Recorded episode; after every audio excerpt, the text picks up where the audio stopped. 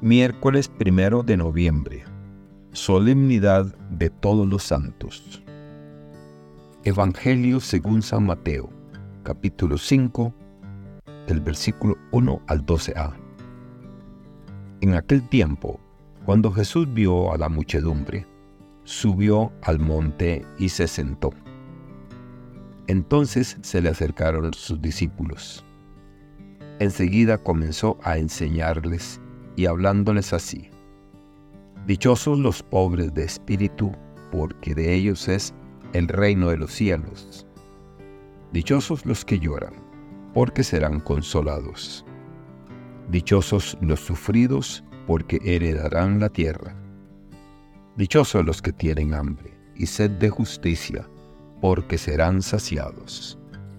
Dichosos los misericordiosos, porque obtendrán misericordia. Dichosos los limpios de corazón, porque verán a Dios. Dichosos los que trabajan por la paz, porque se les llamará hijos de Dios. Dichosos los perseguidos por causa de la justicia, porque de ellos es el reino de los cielos. Dichosos serán ustedes cuando los injurien, los persigan y digan cosas falsas de ustedes por causa mía.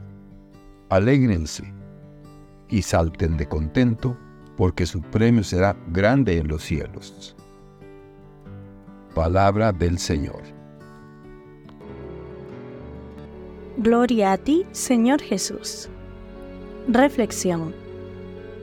Hoy celebramos la solemnidad de todos los santos. La solemnidad de todos los santos es una conmemoración litúrgica que la Iglesia celebra cada año, el primero de noviembre esta festividad, con raíces que se remontan a los primeros siglos del cristianismo, honra a todos aquellos santos y santas, conocidos y desconocidos, que con su vida han dado testimonio de la fe y han seguido los pasos de Cristo. Es una oportunidad para recordar a aquellos que, aunque no han sido oficialmente canonizados, vivieron vidas heroicas de virtud y son considerados como intercesores ante Dios. El Evangelio según Mateo nos presenta el famoso discurso de las bienaventuranzas, un conjunto de declaraciones pronunciadas por Jesús que ofrecen una visión revolucionaria de la felicidad y la santidad. Estas palabras, pronunciadas en el monte, presentan un contraste con las expectativas mundanas y trazan un camino hacia una auténtica realización espiritual. Las bienaventuranzas rompieron con las concepciones tradicionales de éxito y prosperidad en la sociedad judía de la época. En lugar de exaltar el poder, la riqueza o el prestigio, Jesús eleva a aquellos que son pobres de espíritu, mansos, afligidos o perseguidos.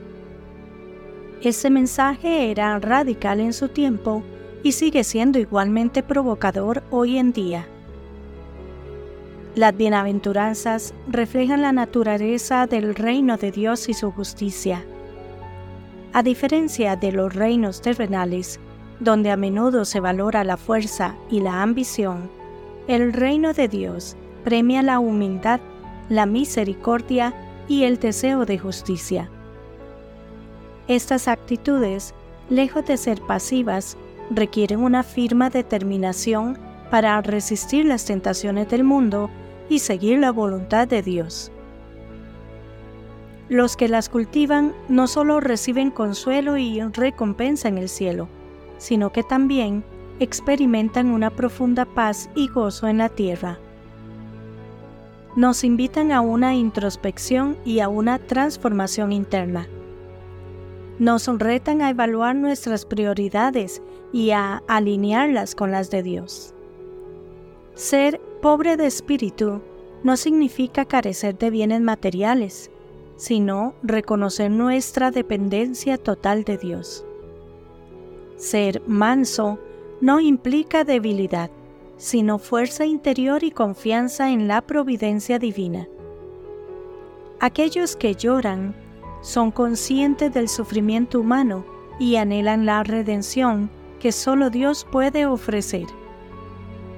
Es relevante notar que las bienaventuranzas no son meras recomendaciones o consejos, sino promesas.